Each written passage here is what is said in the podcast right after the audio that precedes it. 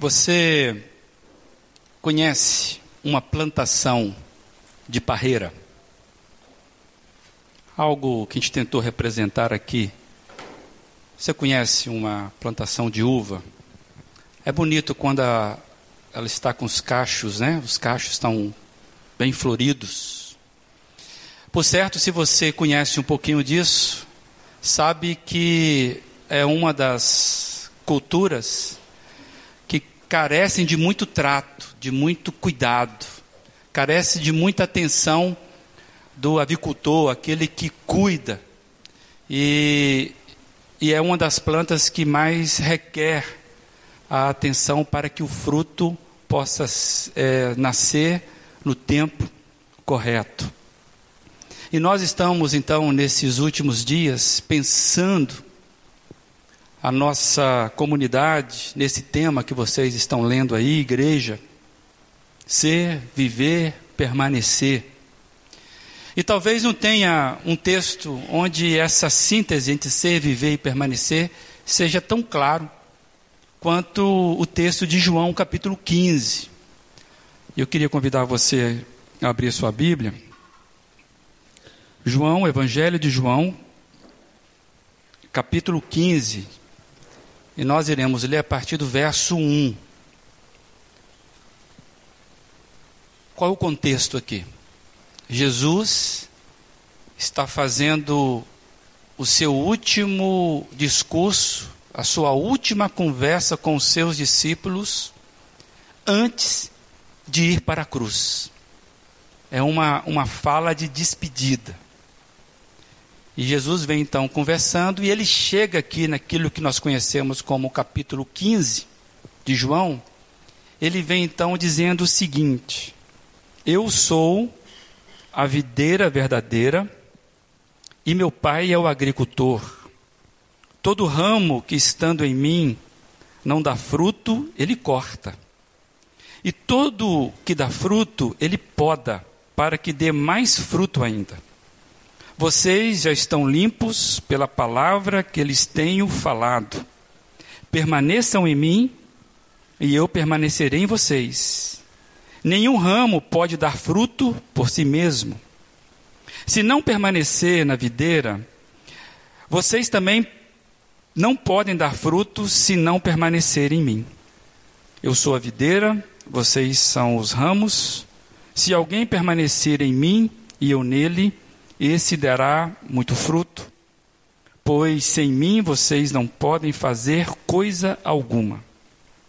Se alguém não permanecer em mim, será como um ramo que é jogado fora e seca. Tais ramos são apanhados, lançados ao fogo e queimados. Se vocês permanecerem em mim e as minhas palavras permanecerem em vocês, pedirão o que quiserem e lhes será concedido. Meu Pai é, é glorificado pelo fato de vocês darem muito fruto, e assim serão meus discípulos. Como o Pai me amou, assim eu os amei permaneçam no meu amor. Se vocês obedecerem aos meus mandamentos, permanecerão no meu amor, assim como tenho obedecido aos mandamentos de meu Pai, e em seu amor permaneço. Tenho lhes dito essas palavras para que a minha alegria seja em vocês e a alegria de vocês seja completa. O meu mandamento é este: amem-se uns aos outros como eu os amei. Ninguém tem maior amor do que aquele que dá a sua vida pelos seus amigos. Vocês serão os meus amigos, se fizerem o que eu lhes ordeno. Já não os chamo servos, porque o servo não sabe o que o Senhor faz. Em vez disso, eu os tenho chamado amigos porque tudo que ouvi de meu Pai eu lhes tornei conhecido. Vocês não me escolheram, mas eu os escolhi para irem darem fruto, fruto que permaneça, a fim de que Pai lhes conceda o que pedirem em meu nome. Este é o meu mandamento: ame-se uns aos outros. Vamos ler até aqui. Deus amado, essa é a tua palavra, palavra do Senhor, e diante dela nós nos submetemos hoje. Fala conosco, ó Deus. Que teu Espírito Santo tenha livre trânsito no nosso meio, e apesar da minha limitação aqui, ó Pai, que o Senhor possa comunicar aquilo que o Senhor deseja a cada coração aqui presente. Em nome de Jesus, o dono dessa palavra que nós oramos. Amém? Por certo, um texto que você já conhece, e eu fiquei pensando quais são os sentimentos que esse texto lhe traz. Quando você ouve e lê esse texto, quais são os sentimentos que esse texto passa para você? Eu por exemplo, acho que esse capítulo 15 ele causa muitos sentimentos. Para uma igreja que quer ser, viver, permanecer, por certo, deve causar alguns sentimentos. As informações que estão aqui, você já percebeu, são muitas informações. Não são poucas informações, são muitas. E são informações muito profundas. Ainda mais quando você pensa que é Jesus que está falando na primeira pessoa, e ele então começa a trazer revelações da parte dele, da pessoa dele. E quando a gente lê esse texto, que você passa o olho aí, você vai ver que Jesus, de uma forma tão clara, ele fala dele mesmo. Inclusive, ele começa a se apresentar. Ele fala do Pai. Jesus que nos ensinou a chamar Deus de Pai. Lembra da oração do Pai Nosso? Nesse texto, Jesus está falando do Pai, da relação dele enquanto ser humano aqui entre nós. Ele fala da relação dele com o Pai, inclusive lendo esse texto. Ele fala também como ele enxerga os seus discípulos. Ele faz uma comparação de como ele enxerga os seus discípulos. E ele ainda fala sobre as expectativas que ele tem sobre cada um dos seus seguidores.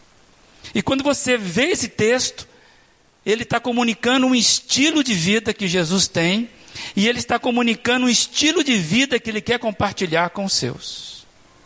Então é um texto riquíssimo, profundo, que traz revelação da pessoa de Jesus.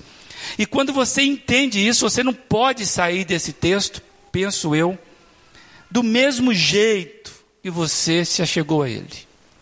E eu espero, em nome de Jesus, o dono da palavra, que pelo menos uma das verdades desse texto, que nós não iremos explorar toda, você possa sair dele entendendo qual é a essência que Jesus quis trazer quando ele diz: Eu sou a videira verdadeira. E eu quero pensar sobre esse fator videira esse fator comunicando vida, comunicando uma essência de pertencimento. A gente precisa lembrar que Jesus falou isso aqui, são as suas últimas informações antes de ser preso e condenado à cruz. E é uma conversa longa, é uma conversa é, que gastou vários, vários momentos. No livro de João, essa conversa começa lá no capítulo 13, quando Jesus estava ali fazendo a última ceia, a santa ceia, quando ele lava os pés dos apóstolos. Essa conversa ela começa ali no 13 e vai de forma sem interrupção até o 17. Nós lemos apenas o 15. E no 17 é quando ele vai orar pelos seus discípulos imediatos e também vai orar por cada um de nós. O capítulo 17 de João também é importantíssimo, porque ele mostra como que Jesus imaginava e como Jesus pediu por cada um dos seus seguidores. Então é uma conversa longa. E é bom saber que Jesus já orou por mim. Eu fiquei muito feliz com isso quando eu li o texto todo. Você fica contente sabendo que Jesus intercede por você? que Jesus antecipou tudo a seu favor. Esse é Jesus aqui nesse contexto. Então é uma conversa profunda. E o Evangelho de João, ele já vem mostrando o quanto Jesus veio se revelando aos seus discípulos. João tem uma característica muito peculiar de escrever a história de Jesus. Por exemplo, no Evangelho de João, fica sempre, é, Jesus fica sempre em volta daquilo que é chamado da sua hora. João é o que traz essas, essas expressões do tipo: não prenderam Jesus porque não era chegada a sua hora. Jesus não fez tal coisa porque ainda não era a sua hora. Que hora é essa? A hora da cruz. O evangelho de João ele é todo narrado na perspectiva da cruz. E nesse evangelho, ele vem revelando como é que Jesus utilizou de várias expressões para ele comunicar aos seus discípulos a partir do que ele falava dele mesmo. Como é que Jesus se apresentava para os seus seguidores. E Jesus então utiliza, utiliza várias figuras de linguagem para se apresentar, para facilitar, para ampliar o entendimento das pessoas.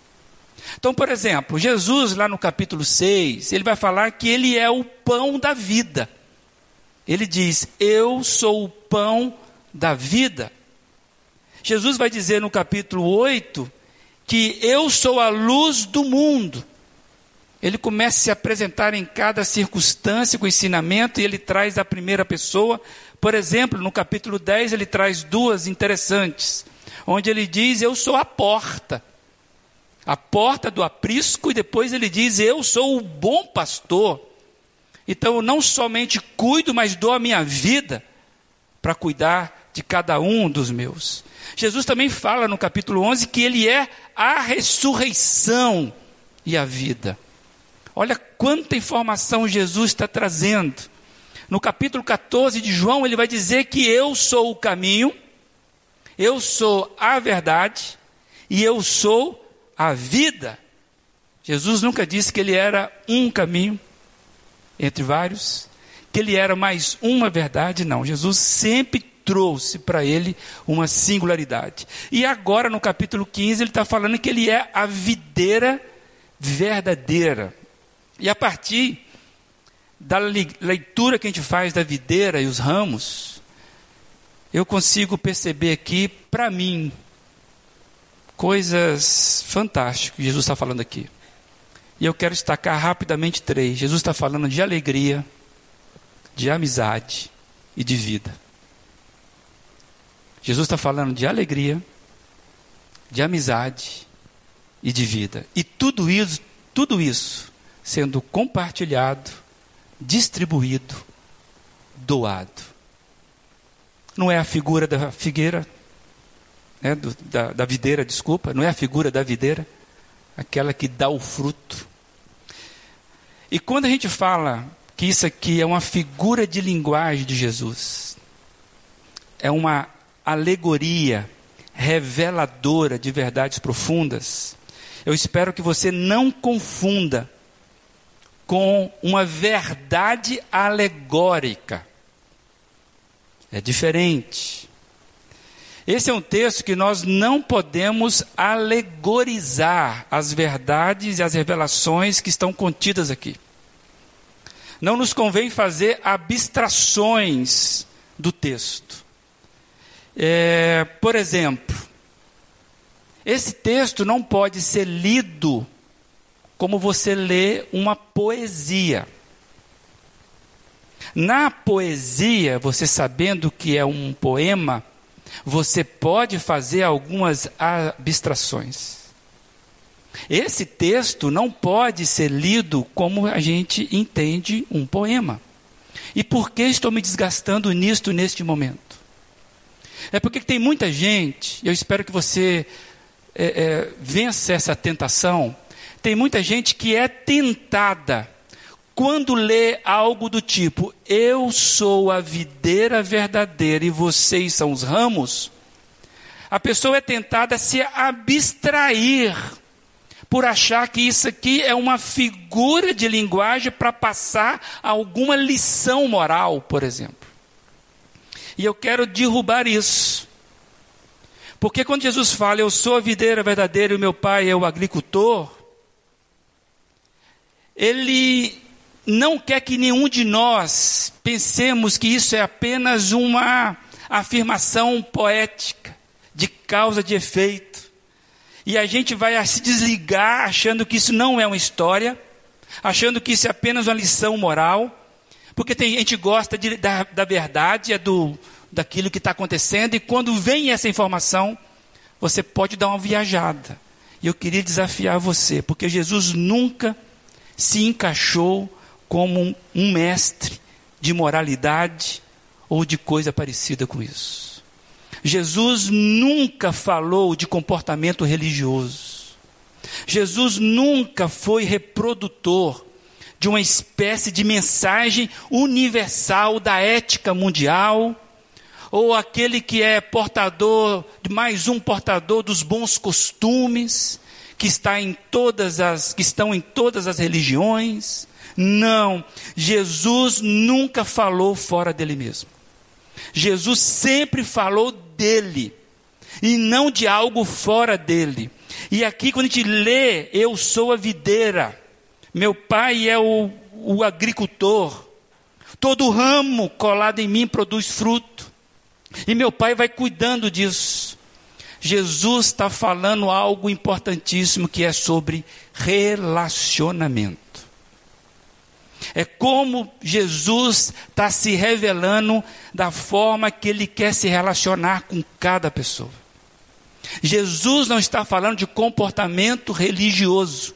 Jesus está falando de relacionamento. Por isso que eu disse que esse texto traz alegria, esse texto traz amizade. É disso que Jesus está querendo trazer para nós hoje. E parece que a intencionalidade de Jesus em se comparar com a videira, que ele classifica como verdadeira, seja exatamente nesse aspecto: doação e compartilhamento. Isso traz para mim a seguinte reflexão. Quando Jesus se compara com a videira, que está doando vida para cada ramo, que o Pai está cuidando com um propósito final para que cada ramo frutifique o que a videira pode dar. Eu entendo que isso pode mexer com dois tipos de, de padrões: o padrão do reino de Deus diante do padrão do mundo.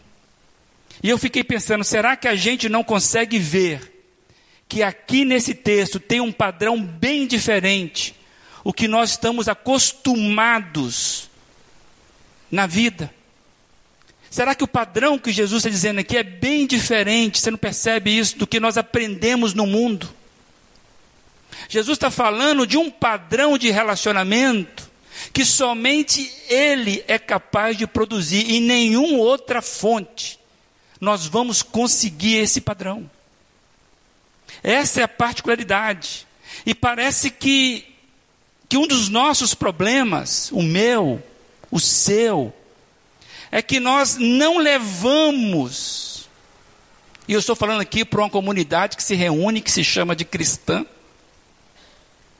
Parece que um dos nossos problemas enquanto cristãos quando a gente lê esse padrão de comportamento de Jesus, que é doação, que é compartilhamento, que é relacionamento, é vida pulsando, eu entendo que o nosso problema é que a gente não leva esse padrão do reino para os nossos relacionamentos, tanto aqui como fora. É como se Jesus estivesse nos ensinando alguma coisa que não serve para eu lidar na vida na segunda-feira, na terça. Eu não levo isso. E ainda, o problema é que eu trago para a minha existência. A gente acaba trazendo para a nossa vivência, aqui, inclusive, enquanto comunidade, e também lá, o padrão do mundo.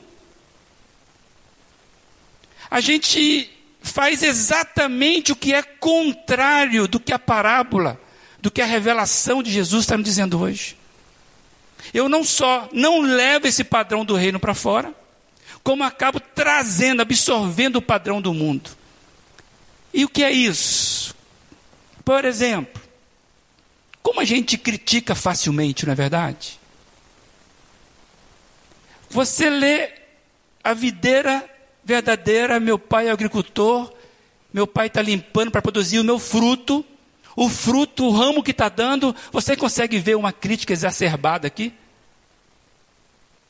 Mas nós somos muito rápidos em transformar minha relação um fruto de crítica.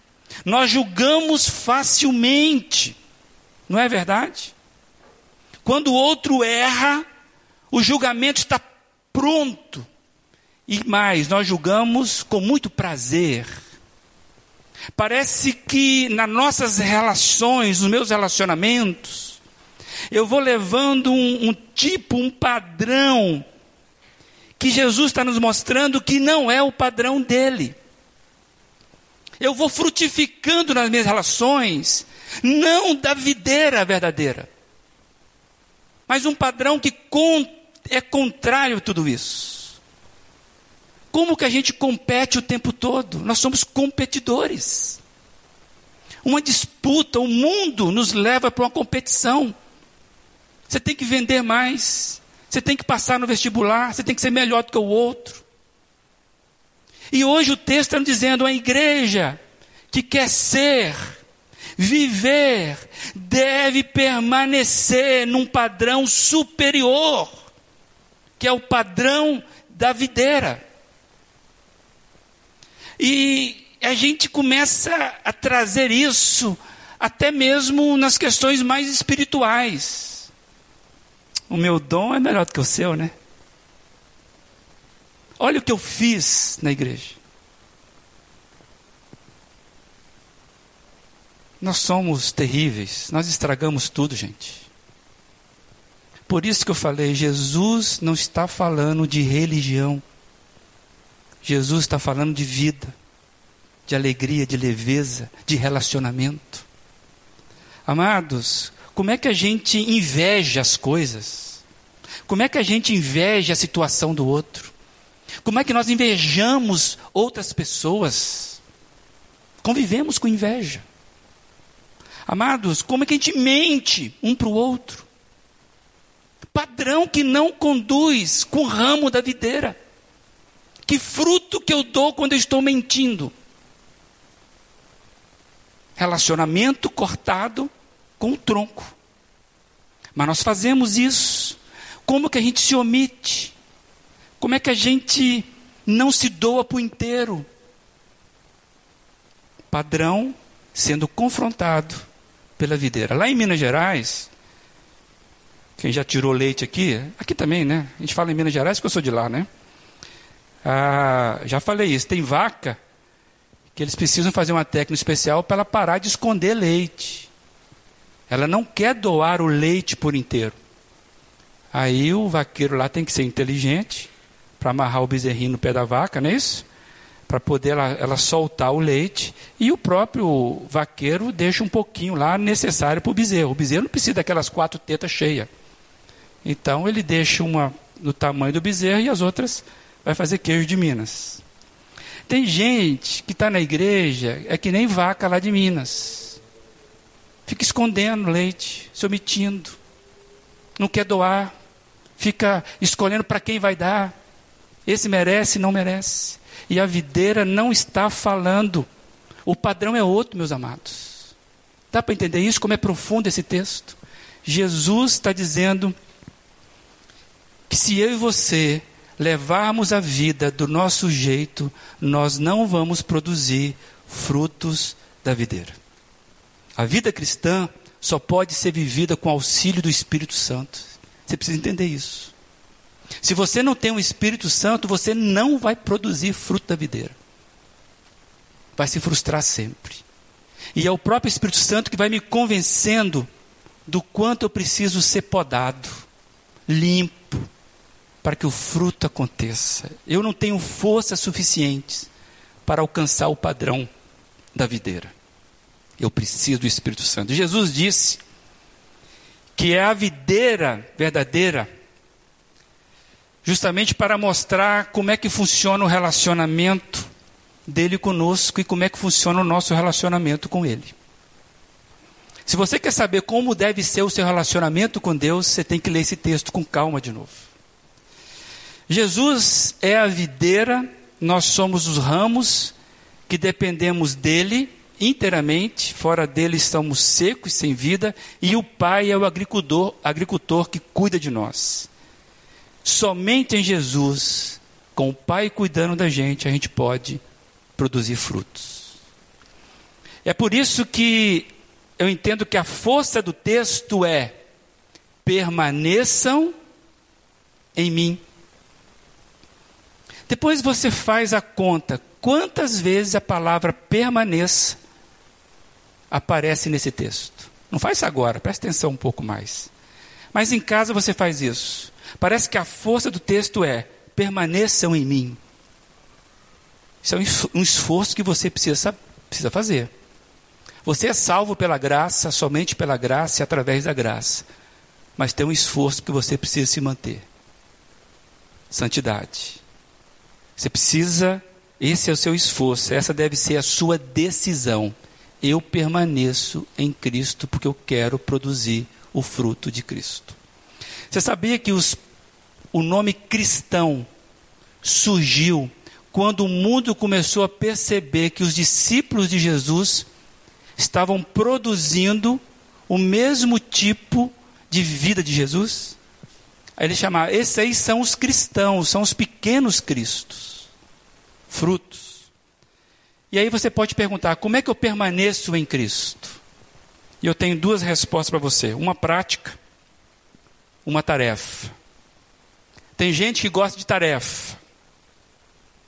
É aquela que a gente fala para as crianças. Como é que você permanece em Cristo?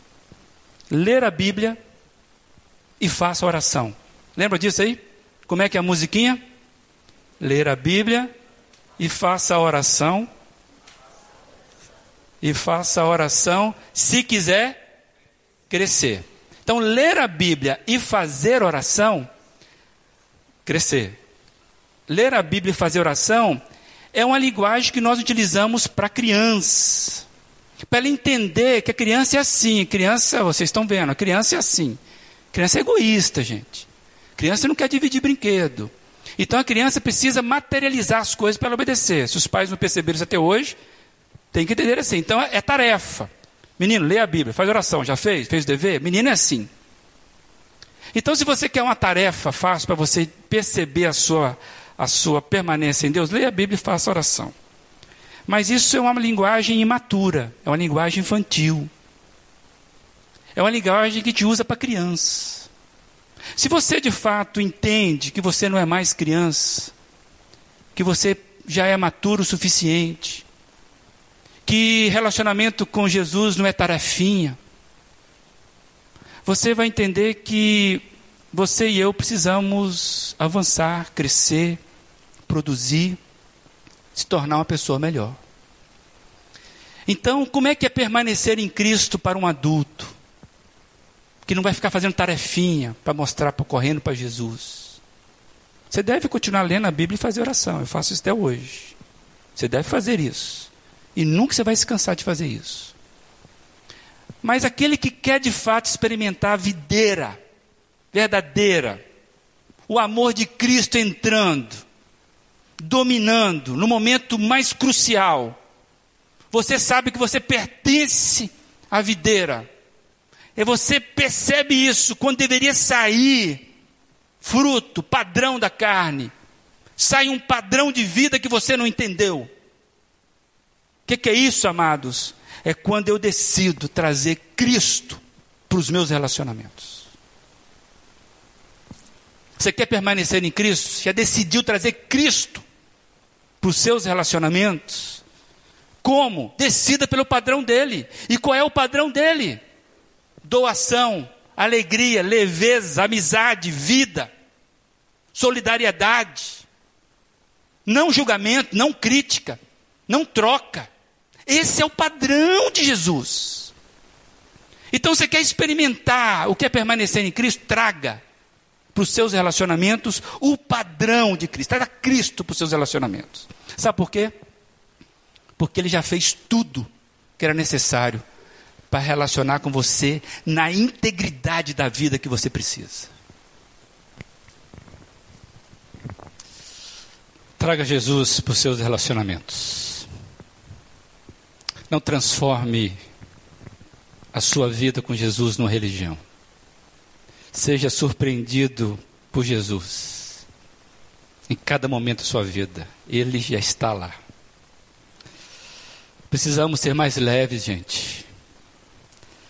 Nós precisamos deixar Deus limpar os nossos ramos para a gente frutificar. Nós precisamos entender que Deus está nos dizendo que Ele tem muito fruto, muito fruto para ser produzido na nossa vida.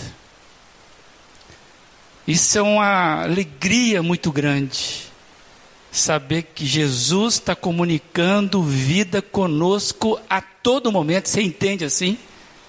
Então dá um glória a Deus aí. É dessa forma que Deus quer se relacionar com você, não é religião. Os frutos que nós vamos conseguir produzir quando estamos nele é vida, alegria, amizade. Que Deus nos ache assim uma comunidade que quer permanecer nele, uma comunidade que entenda que com ele eu posso tudo e traga Jesus para os seus relacionamentos. O cristão tem que ganhar relacionamento, não pode perder relacionamento. O problema é que nós às vezes estamos perdendo relacionamento. Vamos ganhar relacionamentos. Em nome do Senhor Jesus. Aí quando você menos entender, os frutos de Cristo vão aparecer na sua vida. Videira verdadeira, Jesus falando sobre como ele quer se relacionar com os deles. Domingo que vem, se Deus permitir, estaremos continuando a conversar sobre isso, abordar uns outros aspectos sobre a videira verdadeira. Que Deus abençoe a sua vida. Eu queria que você curvasse a sua fronte e pensasse qual relacionamento da sua vida que Jesus não está frutificando. E peça para o Senhor Jesus: Jesus, apareça para mim. E se apareça no sentido de você ver os seus caminhos. E o primeiro relacionamento que você precisa ter é com o Senhor Jesus. Se você não tem, peça a Ele: Senhor Jesus, eu quero ter um relacionamento contigo, pessoal, verdadeiro. Entra na minha vida, Deus porque eu sei que sem o Senhor eu não posso fazer nada. Faça sua oração pela porta de entrada. Senhor Jesus, entra na minha vida. Traga o relacionamento da sua vida, que eu quero me relacionar com o Senhor em todos os momentos. Deus amado, esse é o nosso desejo.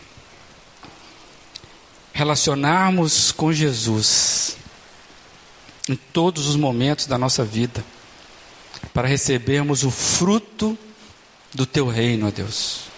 Se tem alguém aqui nessa noite que está entendendo que a vida só faz sentido com Jesus, ó Pai, receba essa oração de entrega. E nos ensine, ó Pai, a sermos a comunidade que entenda o fator videira. Ser, viver, permanecer. Para a honra e glória desse Jesus. Amém, ó Deus.